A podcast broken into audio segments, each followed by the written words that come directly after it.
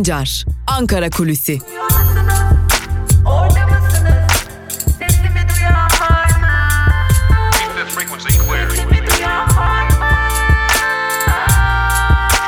Özgürüz Radyo. Özgürüz Radyo. Yeni bir Ankara Kulisi programından merhaba sevgili dinleyenler. Ben Altan Sancar. Hafta içi her gün olduğu gibi bugün de Özgürüz Radyo'da Ankara Kulisi programıyla sizlerleyiz. İlk defa e, bir şey oldu uzun süre sonra Türkiye'de. E, keşke olmasaydı dediğimiz bir şey oldu ancak bu defa Türkiye'de bir haftadır aynı gündeme sahibiz. Geçen hafta da gündemimiz İdlib'de, İdlib'de yaşananlardı. Bu hafta da İdlib ve İdlib'de yaşananlara dair gündemi konuşmaya devam ediyoruz. Yine asker ölümleriyle, yine çatışmalarla ve yine acaba yeni bir savaş, yeni bir çatışma kapıda mı sorularıyla bir haftaya başladık. Dün Özgürüz Radyo olarak duyurmuştuk. İdlib'de Türk Silahlı Kuvvetleri ve Özgür Suriye ordusu ile cihatçıların Suriye ordusunun ilerleyişini durdurmak için bir e, saldırıya başlayacağını belirtmiştik. O saldırı haberleri gelmeye başladı. Ancak o saldırı haberlerinin gelmesinin hemen ardından da Rusya ve Suriye'ye bağlı savaş uçakları ile topçuların e, kimi bölgelerde Türk Silahlı Kuvvetleri'nin bulunduğu üslere yönelik e, saldırılar düzenlediğine dair haberler de gelmeye başladı ve son haberlere göre de artık e, gece boyunca da çatışmaların devam ettiğini e, ve e, kimi noktalara yönelik e, topçu atışlarının devam ettiğini biliyoruz. Ancak dün itibariyle 5 Türk Silahlı Kuvvetleri mensubu asker hayatını kaybederken 5 TSK mensubu asker de e, yaralandı. Bölgedeki gerilim ise devam ediyor. E, bölgedeki gerilimin çözülebilmesi aslında e, artık ortak noktaya yeniden dönülebilmesi umuduyla Türkiye ile Suriye arasında devam eden görüşmeler de vardı. Dün e, aslında askerlerin hayatını kaybettiği haberlerinin gölgesinde başladı o görüşmeler. Ancak o görüşmelerden bir sonuç çıkmadığını biliyoruz. Rusya ile İdlib konusunda gerçekleşen görüşmelerde nihai bir sonuca varılmadığı bilgisi var. Gerilimin büyümesinden e, cihatçıların da Türkiye geçişinden endişe ediliyor. Aslında biraz parça parça anlatmak gerekirse öncelikle şunu söyleyelim. E, Rusya'nın özellikle e, bölgede bulunan cihatçılara yönelik e, verdiği bir süre var. Bunu biliyoruz artık. 48 saat içerisinde İdlib yönüne doğru belirlenen bazı noktalardan cihatçıların çekilmesi için süre tanındığını biliyoruz. Bu süre zarfında eğer e, geri çekilme ve çekilme gerçekleşmezse Suriye ordusunun Rusya desteğiyle birlikte ileri yönlü harekatının devam edeceğine dair de bir bildirimde bulunulmuş. Türkiye ile gerçekleştirilen görüşmede Türkiye ise e, Rusya'dan hem Suriye askerlerinin hem de e, Rus kuvvetlerinin Soçi mütabakatı çerçevesinde belirlenen sınırlara çekilmesi yönünde bir talep gitmiş. Gelin görün ki bu talep Türk Silahlı Kuvvetleri'nden gitti, Rusya'ya gitti ancak bu talep kabul edilmedi sevgili dinleyenler. Yani Suriye ordusuna bağlı askerlerin, Suriye ordusu mensubu askerlerin e, bölgeden çekilmesini kabul etmedi Rusya. Bu dün akşamki görüşmelerin özetiydi. Rusya'da bir süre verdi. 48 saat içinde belirlenen bölgelerden çekilin dedi cihatçılara. Eğer çekilmezseniz de operasyonlar sürecek dedi. Öte yandan Türkiye'den de yoğun askeri sevkiyat devam ediyor. E, kimi noktalarda konvoyların çevrelerinin e, savaş uçakları tarafından bombalandığını biliyoruz. Savaş uçakları diyoruz çünkü bu noktada bu çevreyi bombalayan savaş uçaklarının Suriye ordusuna mı Rusya'ya ait mi olduğunu tam olarak bilmiyoruz. Ee, ancak Rusya'nın da bu noktada bombardıman gerçekleştirdiğine dair iddialar var. E, dün de bir konvoyun dün gece saatlerinde de bir konvoyun vurulduğu belirtiliyor. Ancak konvoy sivil mi, e, askeri mi ya da e, hem sivil hem de istihbarat görevlilerinin olduğu bir konvoy mu bu da netleştirilememiş durumda.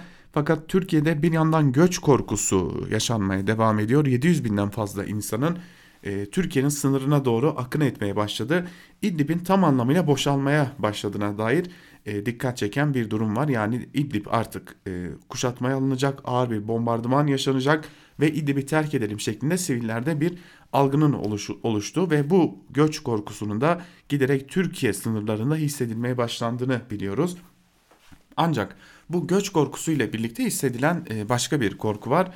E, Türkiye işte savaşın başından beri desteklediği bu cihatçı grupların Türkiye sınırına e, geçişinden endişe ediyor. Elbette ki bu cihatçı grupların belli başlıları, komutanları ve belli başlı e, yer alanları Türkiye'de eğitildiler.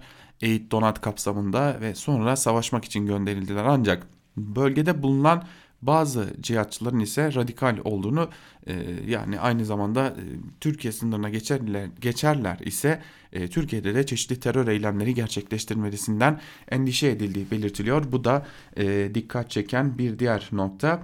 Ayrıca Türkiye'nin bu noktada bir başka endişesinin olduğu tırnak içerisinde bir endişesinin olduğu da belirtiliyor Ankara kulislerinde. O da şu ki gerilim bu şekilde devam eder ise Rusya aracılığıyla da arabuluculuğuyla Kürtler ile Şam arasında başlayan görüşmelerden uzlaşı çıkabilir ve bu uzlaşı doğrultusunda da e, aslında e, tam da Rusya'nın istediği noktaya gelebilir Suriye. Böylelikle büyük bir bölümde dahi e, yine Suriye ordusunun egemenliğiyle birlikte Rusya'nın egemenliği de e, bir yerde ilan edilmiş olur ve burada Türkiye'nin asıl korktuğu senaryo olan Kürtlerin de özellik alması ve e, bölgede bir biçimde e, siyasi ve askeri olarak varlığını devam ettirmesi ve bunun resmiyete bağlanması biçiminde bir durumun ortaya çıkabileceği belirtiliyor.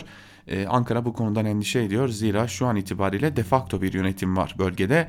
Ancak bu defakto yönetimin resmi bir e, statüye kavuşması halinde, bir anayasal statüye kavuşması halinde haliyle Türkiye'nin buraya e, aslında yaptığı, yapacağı her operasyonda e, uluslararası kamuoyunda, uluslararası kuruluşlarda yasa dışı ilan edilmiş olacak.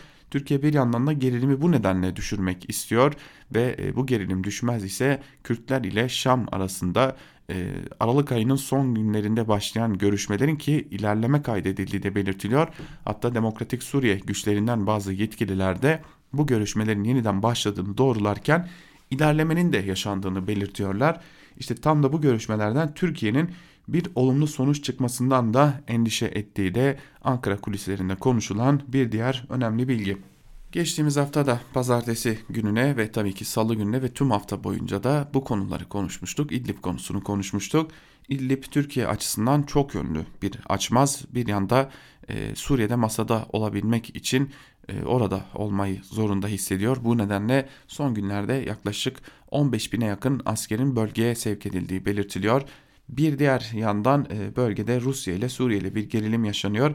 ABD ise e, temsilcilerini Türkiye'ye göndererek aslında bir yerde öyle görünüyor ki Türkiye'ye burada emperyal bir e, gaz verme niyetinde ve bu gazla Türkiye'nin bölgedeki çalışmalarını ve çatışmalarını sürdürmesini hedefliyor. Kısaca söyleyecek olursak günün sonunda Ankara kulislerinde konuşulanlar bunlar ve tabi haliyle akıllarda tek bir soru kalıyor.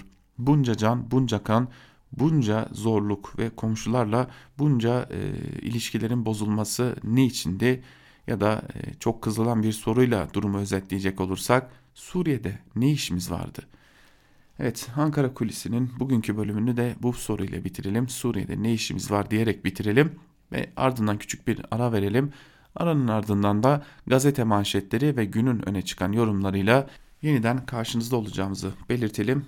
Küçücük bir mola hemen ardından sizlerleyiz. Özgürüz Radyo'dan ayrılmayın.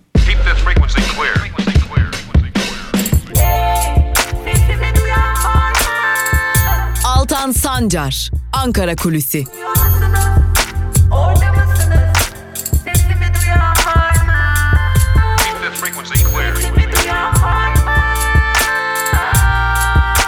Özgürüz Radyo. Özgürüz Radyo. Ankara Kulisi'nin ikinci bölümüyle yeniden merhaba sevgili dinleyenler. İlk bölümde Ankara'da konuşulanları sizlerle paylaşmıştık. İkinci bölümde ise gazete manşetleri ve günün öne çıkan yorumlarıyla sizlerle olacağız ve ilk olarak Cumhuriyet Gazetesi ile başlıyoruz. Cumhuriyet Gazetesi'nin bugünkü manşetinde İdlib ateşi 5 şehit sözleri yer alıyor. Ayrıntılarda ise şu cümlelere yer veriliyor.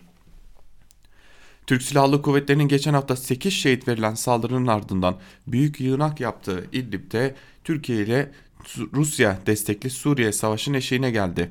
ÖSO'nun TSK desteğiyle Sarakib'e yönelik taarruza geçtiği haberinin ardından Suriye ordusu Taftanaz'daki TSK üs üslenme noktalarını vurdu. İdlib'e ilerleyen ve M5 ile M4 karayollarında kontrolü sağlamak isteyen Suriye ordusunun saldırısında 5 asker şehit oldu, 5 asker yaralandı. Milli Savunma Bakanlığı 115 hedef ateş altına alındı, 101 rejim unsuru etkisiz hale getirildi açıklamasını yaptı. Erdoğan başkanlığındaki zirvede atılacak adımlar görüşüldü deniyor haberin ayrıntılarında.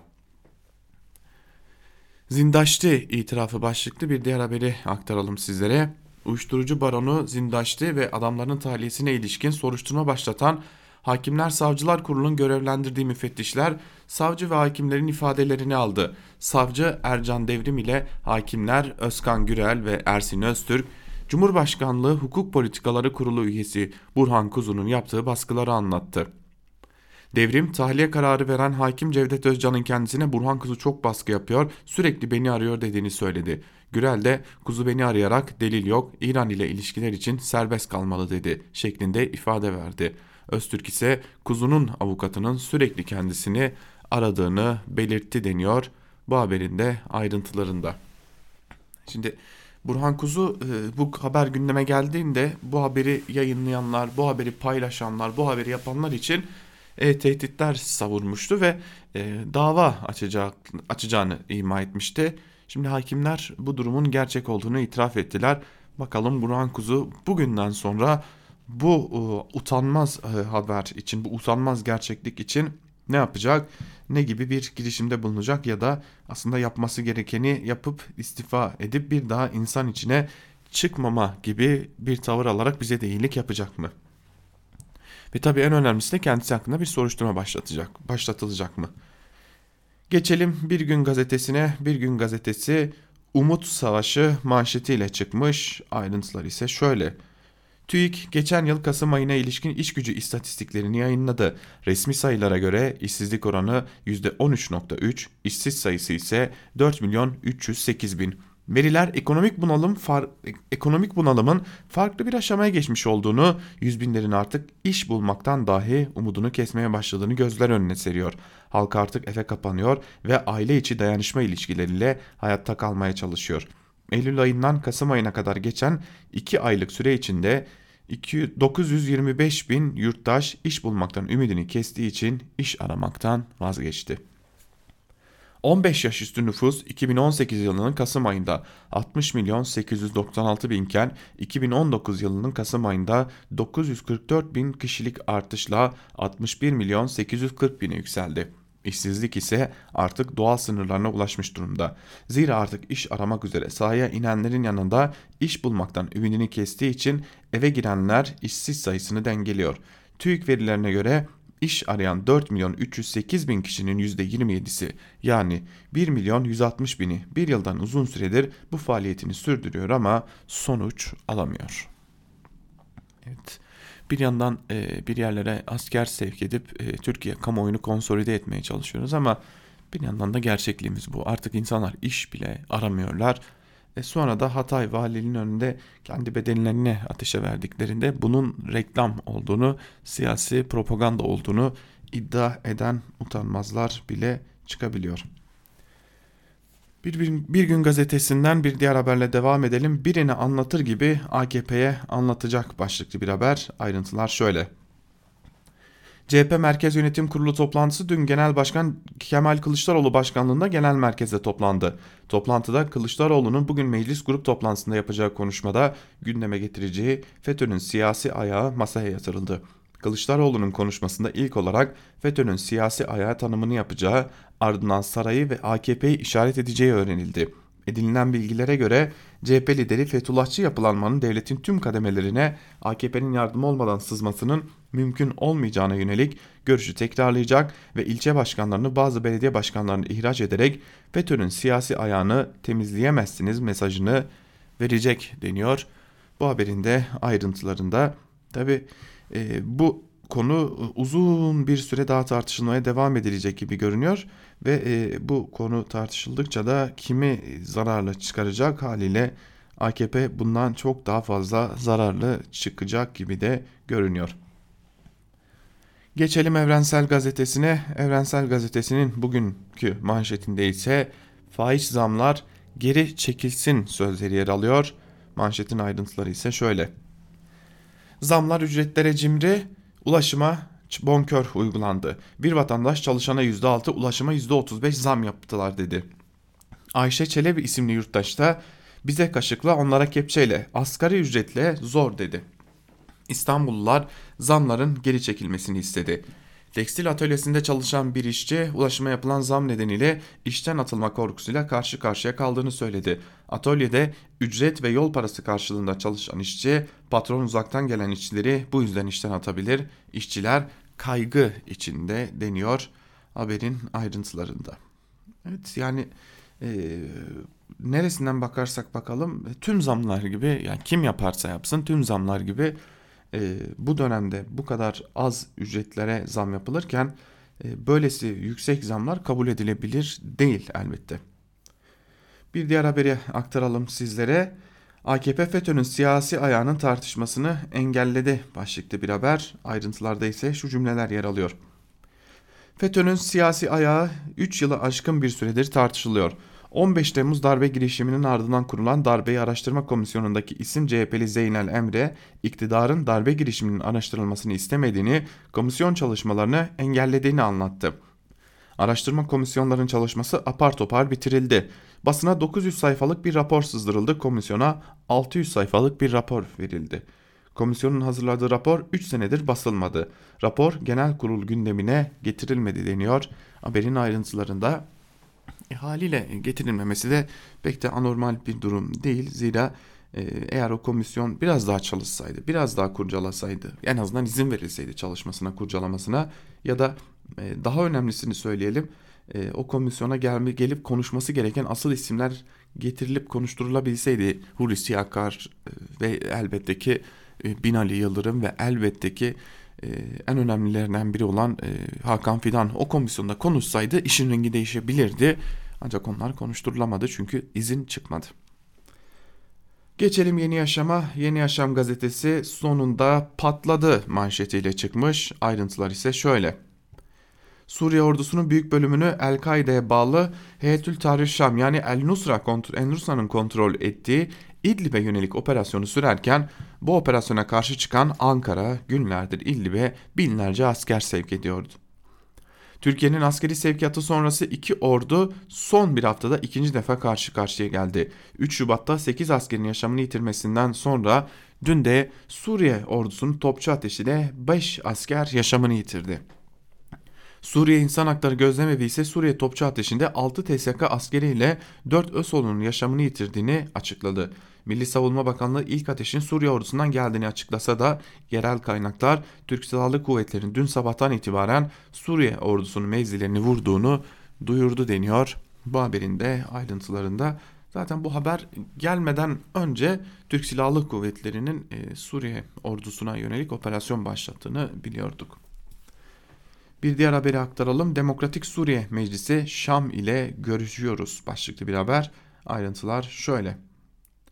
Demokratik Suriye Meclisi Yürütme Kurulu Başkan Eş Başkanı İlham Mehmet, Şam yönetiminin Rusya'nın arabuluculuğunda Suriyeli Kürtlerle siyasi müzakerelere başlamayı kabul ettiğini söyledi. Ahmet, Suriye'de yerel yönetim yasası ile Suriye'nin kuzeydoğusundaki öz yönetimin idari yapısını ele almakla görevli bir yüksek komitenin kurulabileceğini kaydetti deniyor haberin ayrıntılarında. Tabi İdlib'de yaşanan gerilime paralel olarak bunların yaşanması da AKP'nin canını daha fazla sıkıyor.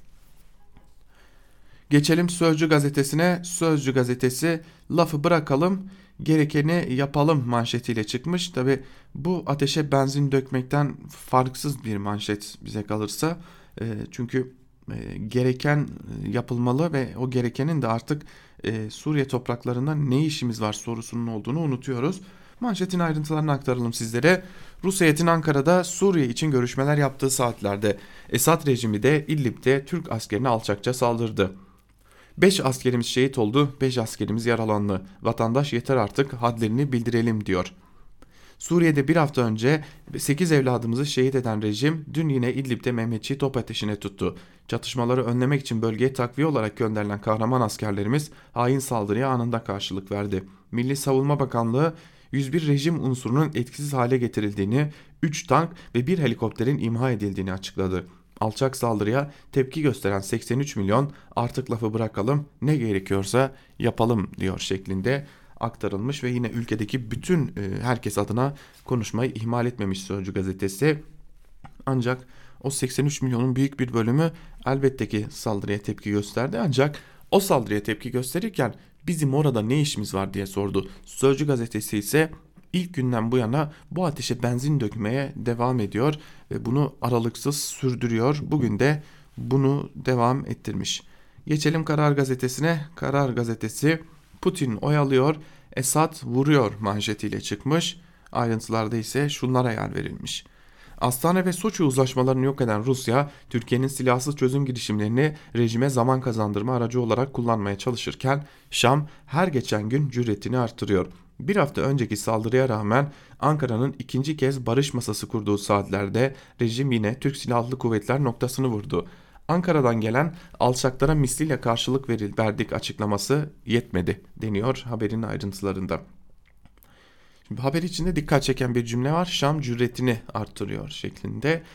E, zaten cüretini Rusya'dan aldığını biliyoruz da e, kendi topraklarında e, tırnak içerisinde tabi bizim söylemimizle değil ama en azından Birleşmiş Milletler tarafından tanınan bir meşru bir hükümet bir faaliyet yürütüyor. Buna yaparken de buna cüret demek ne kadar doğru?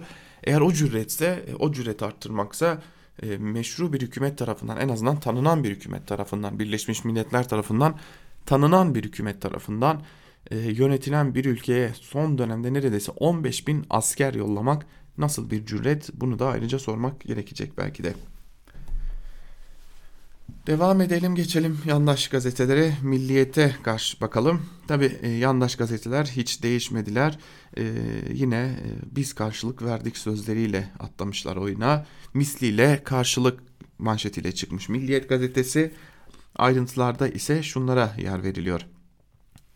İdlib'de insanlık dramının önüne geçmek ve sınırlarımızı korumak amacıyla gönderilen takviye birliklere Suriye rejimi tarafından saldırı düzenlendi. Mehmetçiğin bulunduğu Taftanas üssüne yapılan topçu atışında 5 asker şehit oldu, 5 asker yaralandı.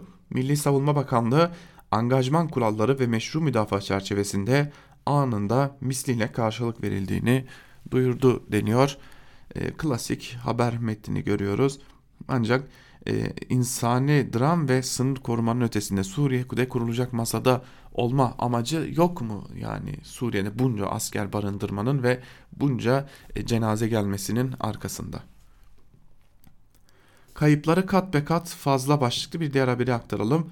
AKP MKYK toplantısına başkanlık eden Cumhurbaşkanı Erdoğan, İdlib'deki saldırıya ilişkin Türk Silahlı Kuvvetleri gereken yanıtı vermiştir vermeye de devam edecek. Karşı tarafta kat kat fazla kayıp var. Gerekli önlemleri daha önce almıştık, daha da arttırıyoruz. Türkiye buradan geri adım atar beklentisi içinde olanlar yine hayal kırıklığına uğrayacak dediği öğrenildi. Kayıpların karşılanması, daha doğrusu kayıpların kıyaslanması ne kadar doğru o da işin ayrı bir boyutu diyelim. Ve e, bir haberi daha aktaralım Milliyet gazetesinden. Iceberg'in görünen yüzü başlıklı bir haber. Ayrıntılar ise şöyle. Çin'de yeni koronavirüs zatürresi salgınından ölenlerin sayısı 910'a yükseldi. Son 24 saatte 98 kişi yaşamını yitirdi. 6500'ü durumu ağır olmak üzere virüsün bulaştığı kişi sayısı 40.613'e çıktı. Dünya Sağlık Örgütü koordinatörü iceberg'in sadece tepesini görüyor olabiliriz diyor haberin ayrıntılarında. Geçelim Hürriyet gazetesine. Hürriyet gazetesinin manşetinde ise zaman ayarlı alçaklık sözleri yer alıyor. E, öyle görünüyor ki e, tam da Rus ve Türkiye heyetlerinin görüştüğü e, saatlerde bu saldırının yaşanmasına e, bir atıfta bulunmuş Hürriyet gazetesi. Ancak Türk ve Rus heyetlerinin görüştüğü saatlerde Türkiye'nin de Suriye Milli Ordusuyla ya da eski adıyla Özgür Suriye Ordusuyla Suriye ordusuna yönelik bir operasyon başlatması da dikkat çeken bir durumdu. E, Hürriyet gazetesinin manşetinin ayrıntılarında ise şunlar yer alıyor. Esad'dan bir alçaklık daha. Türk ve Rus heyetlerinin İdlib'i görüştüğü dakikalarda rejim güçleri kontrol noktasını vurdu. 5 askerimiz şehit oldu deniyor bu haberin de ayrıntılarında. Devam edelim yine Hürriyet gazetesinden bir e, e, haberi daha aktaralım sizlere. E, o haber ise şöyle iki baba konuştu başlıklı bir haber. Ayrıntılarda ise şu cümleler yer alıyor. Konya'da dövülen bir kadını kurtarmak isterken katil olan Kadir Şeker'in babası Cengiz Şeker ile öldürülen Özgür Duran'ın babası Cengiz Duran hürriyete konuştu. Cengiz Şeker, Kadir feryatları duyunca çekip gidememiş keşke olmasaydı. Cengiz Duran, Kadir kahraman ilan edildi, tek darbe neden kalbine diye sormuş. Bakalım bu duruşmadan da ne gibi bir karar çıkacak. Geçelim Sabah gazetesine. Sabah gazetesi şehitlerin öcünü misliyle aldık manşetiyle çıkmış. Ayrıntılarda şu cümlelere yer veriliyor. Esad güçleri Esad güçleri İdlib bölgesine alçakça saldırıyla 5 askerimizi şehit etti. TSK misliyle karşılık verdi. 115 hedef vuruldu. 101 rejim unsuru etkisiz hale getirildi deniyor haberin ayrıntılarında. Yine koca koca başlıklarla şehitlerin öcünü misliyle aldık sözleri yer alıyor ama kimse de çıkıp demiyor ki bu şehitler neden verildi. Sosyal medya tam bir çöplük haline geldiği başlıklı bir diğer haberi aktaralım sizlere. Bu başımıza gelebileceklerin bir habercisi gibi görünüyor. Başkan Erdoğan insanların taciz edildiği, lince tabi tutulduğu böyle bir sanal dünyaya asla teslim olmayacağız. Yalan haberlerin, iftiranın, tehdidin, provokasyonların adeta bir çığ gibi toplumumuzun üzerine çöktüğü bu kabus ikliminden ülkemizi çıkartmakta kararlıyız. Teknoloji bağımlılığı artık her kesimi kuşatıyor aynı oda içinde dahi konuşarak değil mesajla iletişim kuran insanların gerçek hayatla bağı zayıflıyor. Demiş Cumhurbaşkanı Erdoğan. Bakalım sosyal medyanın başına bir şey mi gelecek? Aydınlık gazetesine bakmak istiyoruz bugün yine. E, Aydınlık gazetesinin manşetinde tehlikeli tırmanış sözleri yer alıyor. Ayrıntılar ise şöyle. İdlib Taftanaz'da TSK'nın kurduğu gözlem noktasına Suriye ordusu tarafından yapılan top atışı sonucu 5 askerimiz şehit düştü, 5 askerimiz yaralandı. Türkiye Suriye arasındaki gerginlik tırmanırken esas düşman seviniyor. Sahada kaybeden ABD ve İsrail yaşananları ellerini ovuşturarak izliyor denmiş. Haberin ayrıntılarında tabi e, Perinçek'in kocaman bir fotoğrafı var yine Cumhurbaşkanı Erdoğan tuzağa çekiliyor demiş. Ayrıntılar yine şöyle.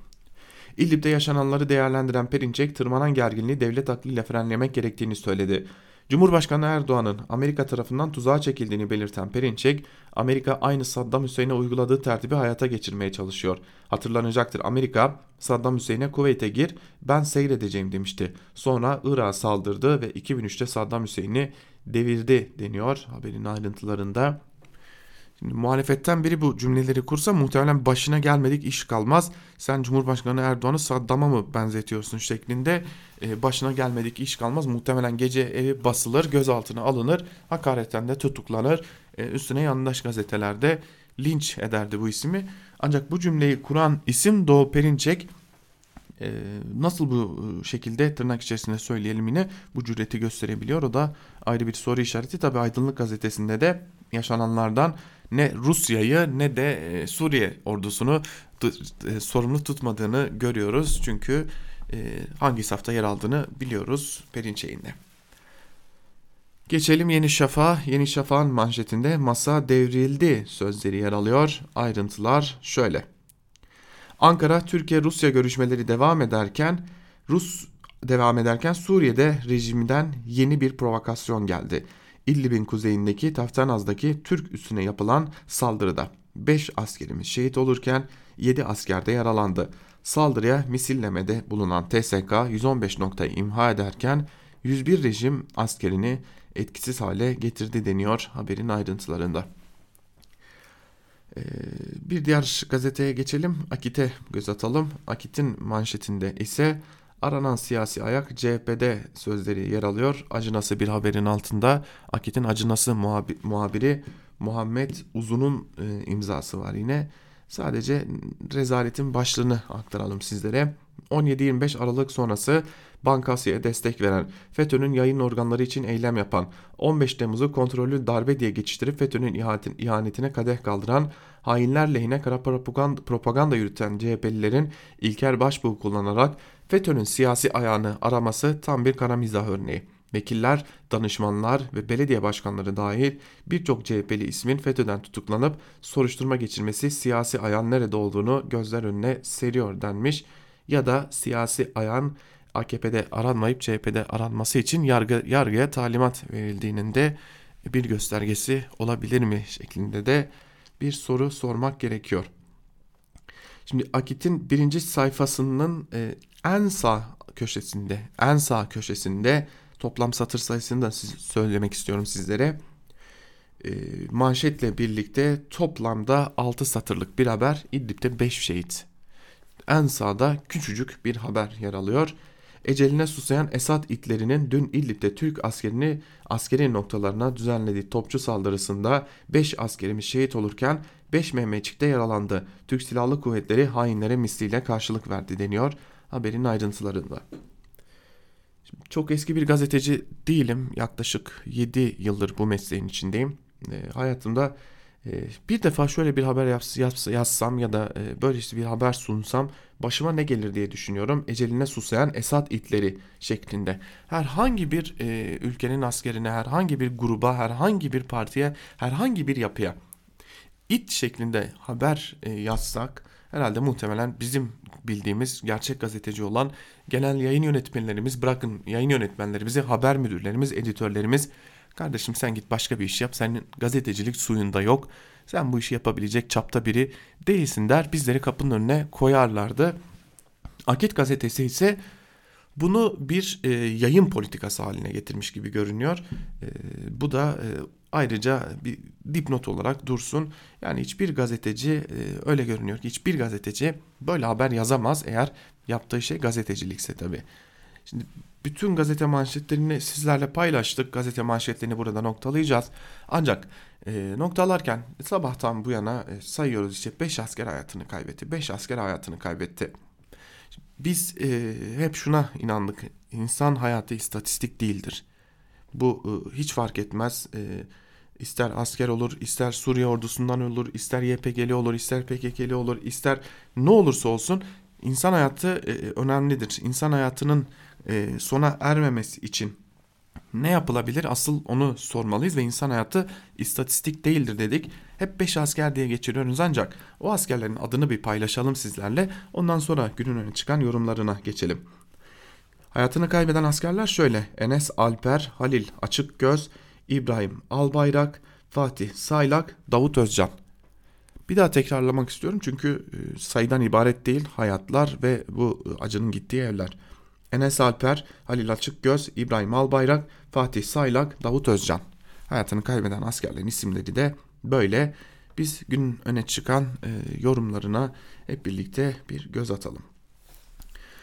E, Suriye tartışmasına geçeceğiz ancak Suriye tartışmasına geçmeden önce e, AKP'lilerin gündeminde e, farklı konular var. Çünkü onlar e, başka yerlerden gelecek konulardan biraz çekince duyuyorlar gibime geliyor.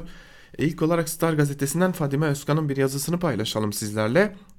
Yandaş gazetecilerden Fadime Özkan siyasi ayaktan postal kokusu geliyor başlıklı bir yazı kaleme almış. Yazının bir bölümü şöyle. Son zamanlarda belli odaklardan yayılan koku ve pompalanan korku havayı epey ağırlaştırdı. Bir şeyler olacak, büyük bir şey yaklaşıyor diyerek ikinci 15 Temmuz hazırlığından bahsediyorlar. Bir fısıltı özellikle dolaştırılıyor ortalıkta. CIA'nin bölge kuruluşu Rand Corporation'ın Pentagon için hazırladığı rapor havaya yayılan eskimiş postal kokusunun asıl kaynağı sayılabilir.'' Sadece FETÖ'nün değil, FETÖ öncesi Gladio yapısının, askeri darbelerin ve vesayet düzeninin sahibi olan odakların yeni bir tasarım içinde olduklarını biliyorduk zaten. Raporla bunu teyit etmişler. Tam bağımsızlık mücadelesi veren Türkiye'nin iç işlerine karışıyorlar açıkça. Türkiye'yi yeniden ABD yörüngesine oturtmak için orta kademe subaylar tasfiyeden rahatsız, darbe yapılabilir diyorlar.'' NATO'cu komutanlara atıfla askerden askere yeni bir ilişki kurulmasının hayati önem taşıdığı vurgulanırken siyasi ayak tasarımından şöyle bahsediyorlar. Türkiye'de yaşanabilir bir muhalefet lideri ya da koalisyonun ortaya çıkması durumunda Erdoğan ve AKP 2023'te iktidardan sökülüp atılabilir. Bu durumda Türkiye'den daha uzlaşmacı bir yaklaşım beklenebilir çünkü 2018'de parlamentoya seçilen 3 muhalefet partisi NATO ve AB ile ilişkilerin canlandırılmasına yönelik çağrılarda bulunuyorlar.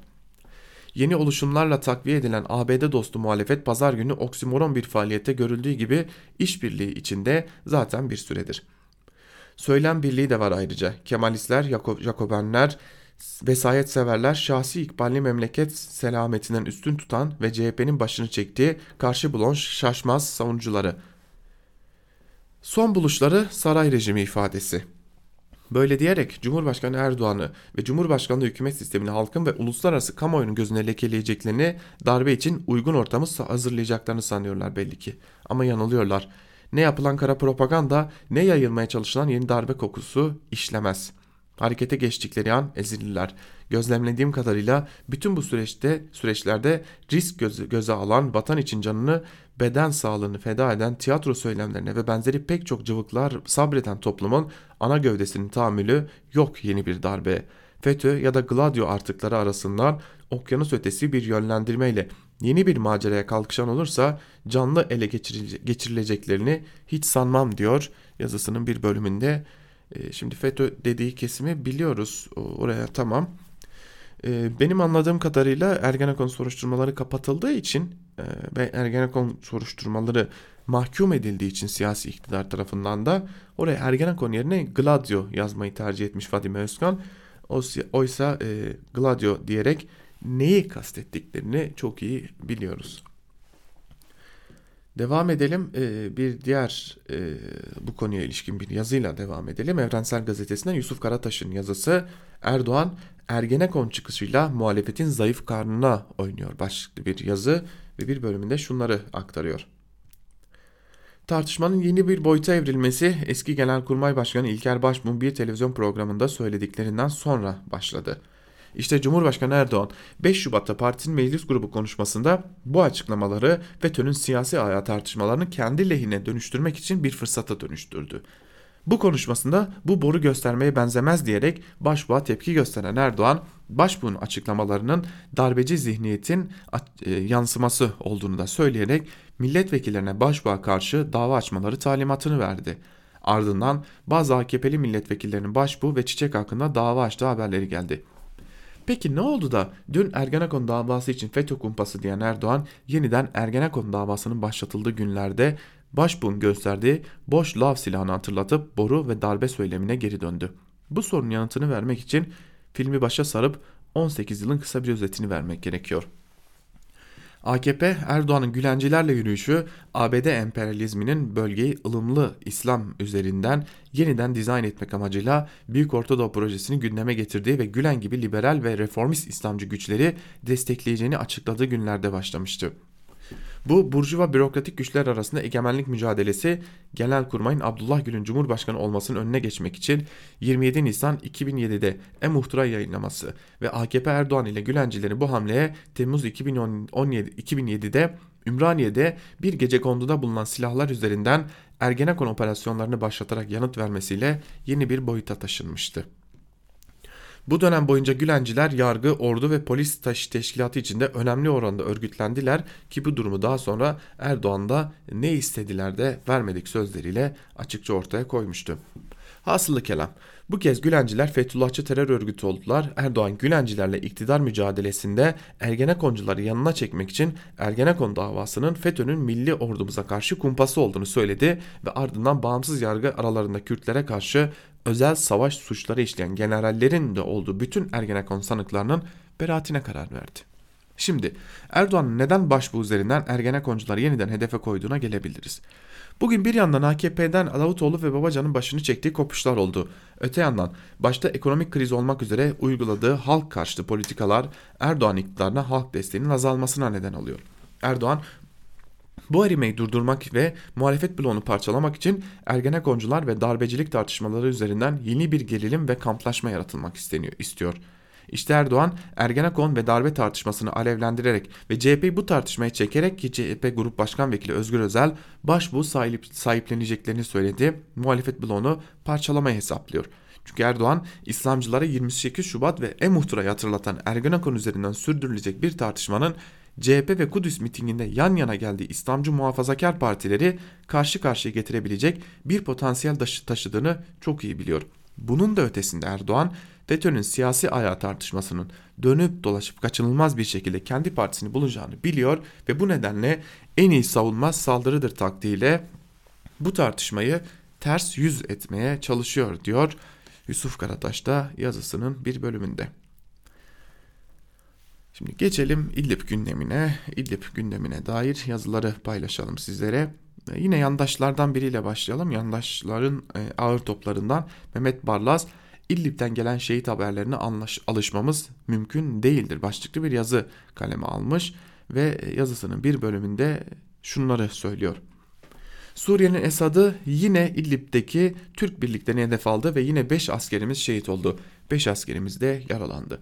İşin ucunda şehitler ve yaralılar olmasa belki bu duruma alışırdık. Esad rejiminin Adana mütabakatını yok saydığını ya da Astana sürecinin artık bir anlam taşımadığını falan söyler, içi, işi geçiştirirdik. Ama durum giderek tırmanan bir ciddiyet taşıyor. Her saldırı sonrası aynı açıklamayla biraz olsun rahatlayacağımız zannediliyor. Dün de Milli Savunma Bakanlığı saldırı sonrası tespit edilen hedeflerin ateş altına alındığını açıkladı. 5 askerin şehit olmasının ardından Hatay'da Suriye sınırına askeri helikopter hareketliliği yaşandı. Türkiye'de tartışılmaz karar merkezi Cumhurbaşkanlığı olduğuna göre İdlib çıkmazı konusunda da Cumhurbaşkanlığının nihai bir karara varmasını beklemek durumundayız. Her şehit haberi sonrasında tespit edilen hedeflerin ateş altına alındığı şeklindeki açıklamalar belli ki tatmin edici olmaktan uzaktır. Çünkü şehitler var gündemde. Bu İdlib çıkması konusunda Rusya'nın etkisiz ve seyirci konumunda kalması da ayrı bir sorun. Oysa Türkiye Suriye konusunda attığı her adımı Rusya ile paylaşmaktadır. Suriyelilerin ateş altında tuttuğu gözlem noktaları da Türkiye ile Rusya'nın mütabakatı ile oluşturulmuştur.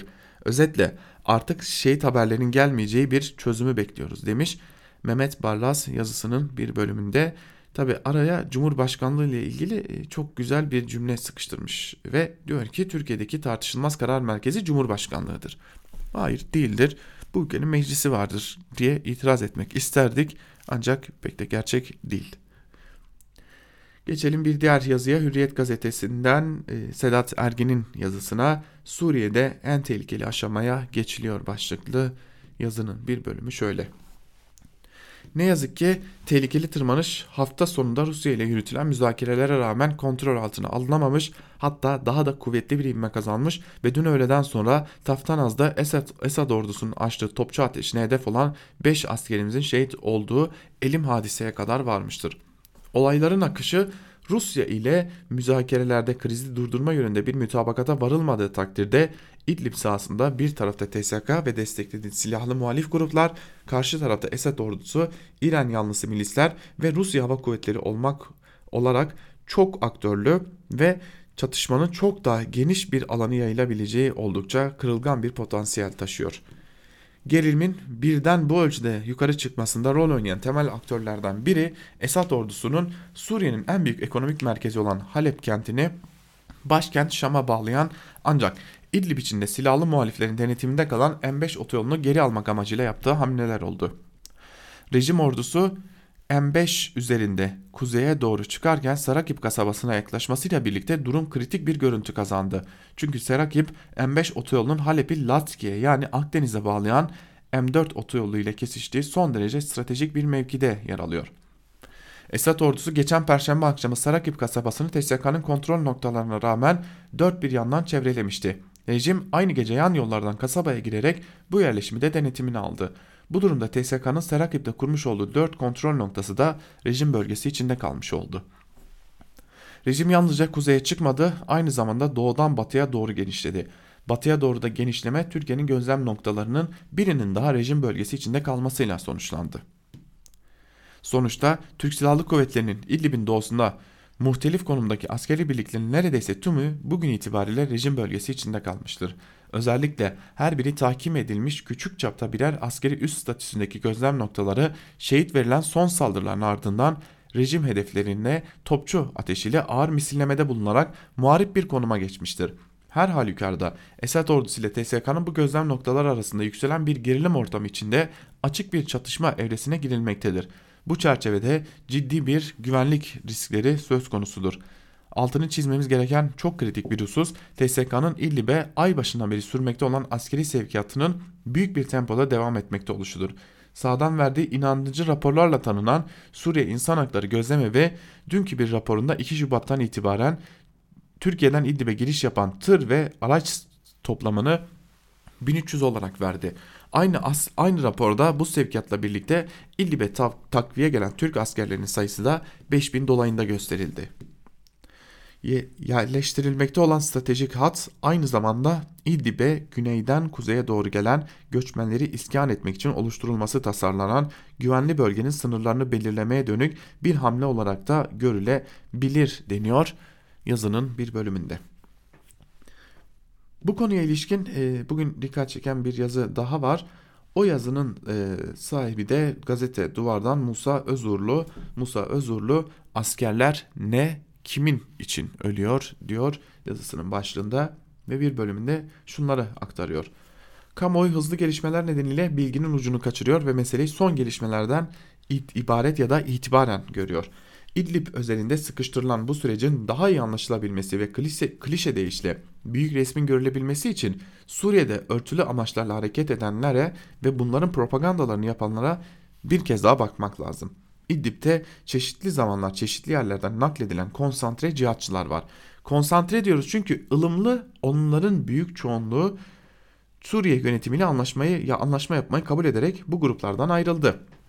Kalanların büyük bir kısmı ise dini ideolojileri gereği cihat yapmak isteyenlerden oluşuyor.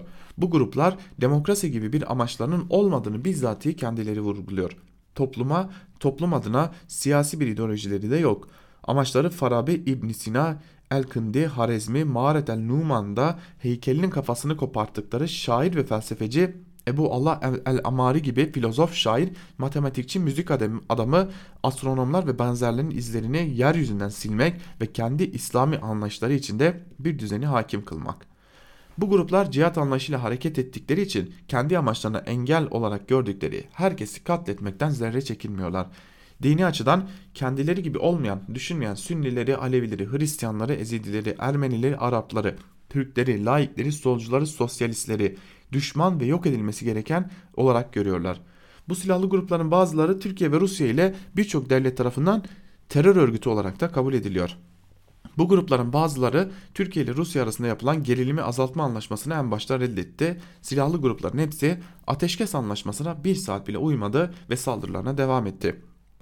Suriye'de artık siyasal sürecin başlatılması için şartlar oluşmaya başladı. Ancak siyasal süreçte bu örgütlere kurban edilmiş durumda. Bu nedenle Kürtlerin dışında hükümet ile masaya oturabilecek tek bir siyasal grup ya da parti yok.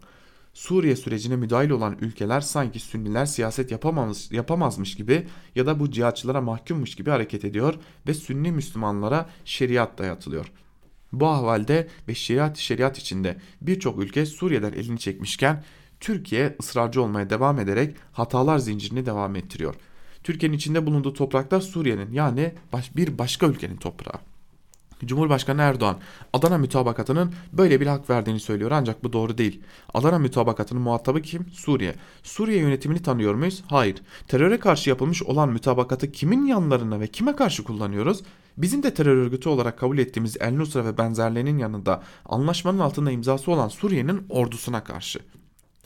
Neresinden bakarsanız bakın iktidarın bölgede asker bulundurması savaştırması yukarıdaki gerçekler ışığında akla, mantığa, uluslararası hukuka, komşuluğa aykırı.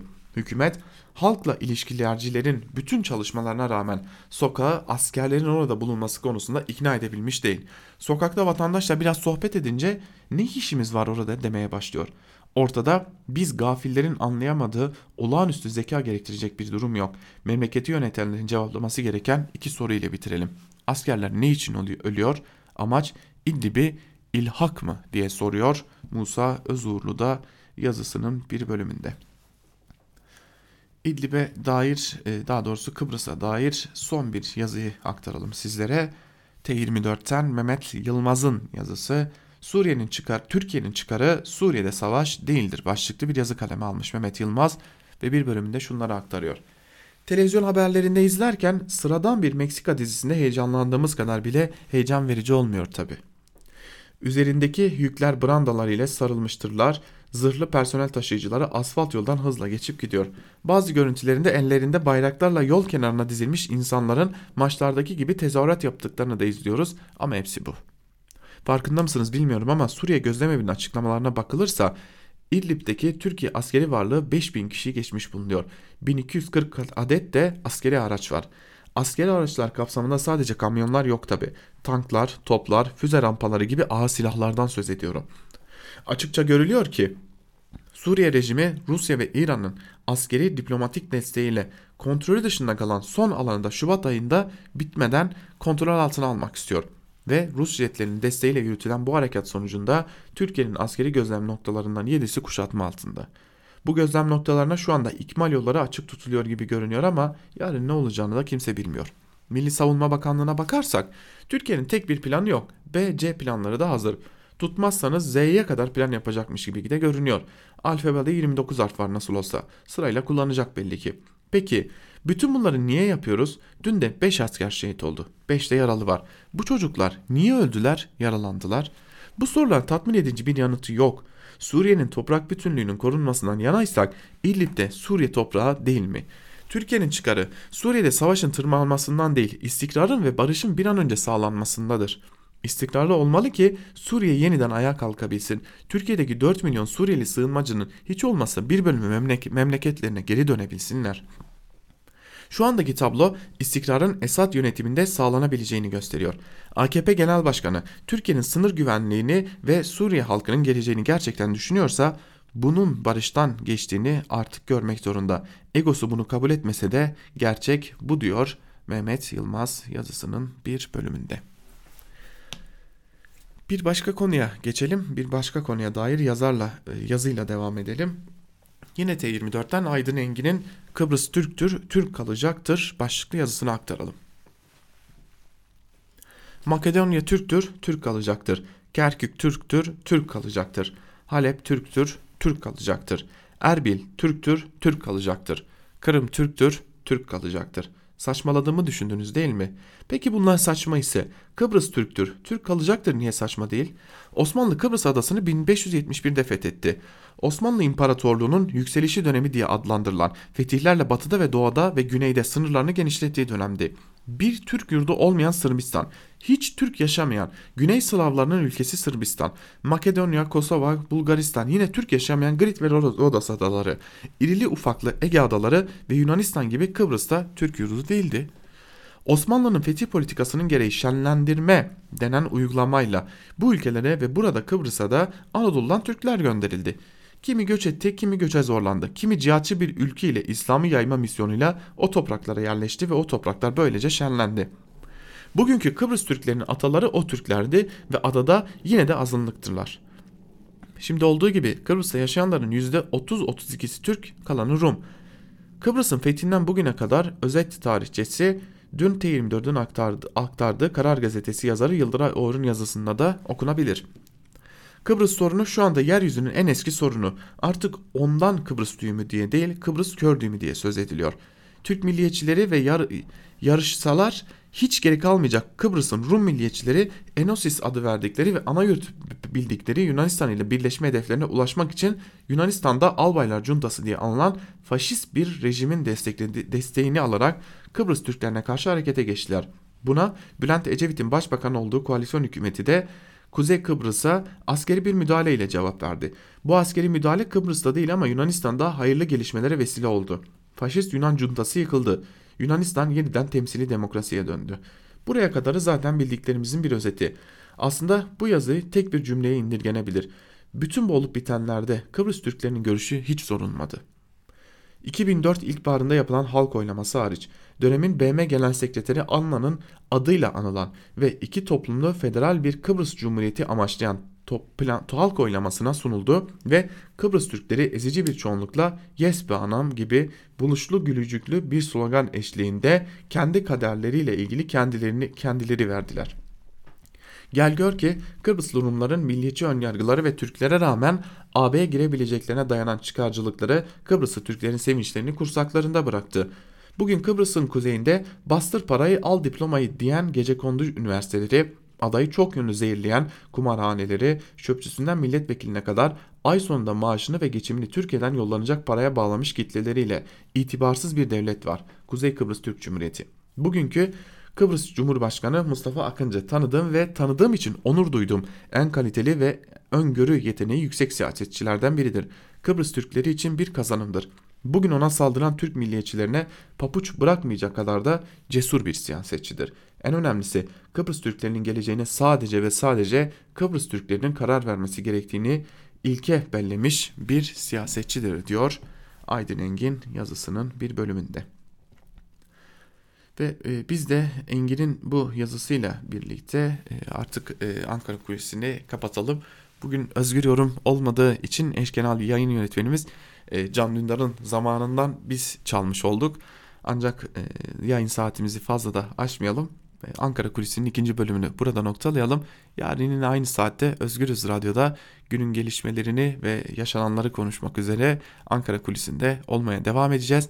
Bizden şimdilik bu kadar. Hoşçakalın.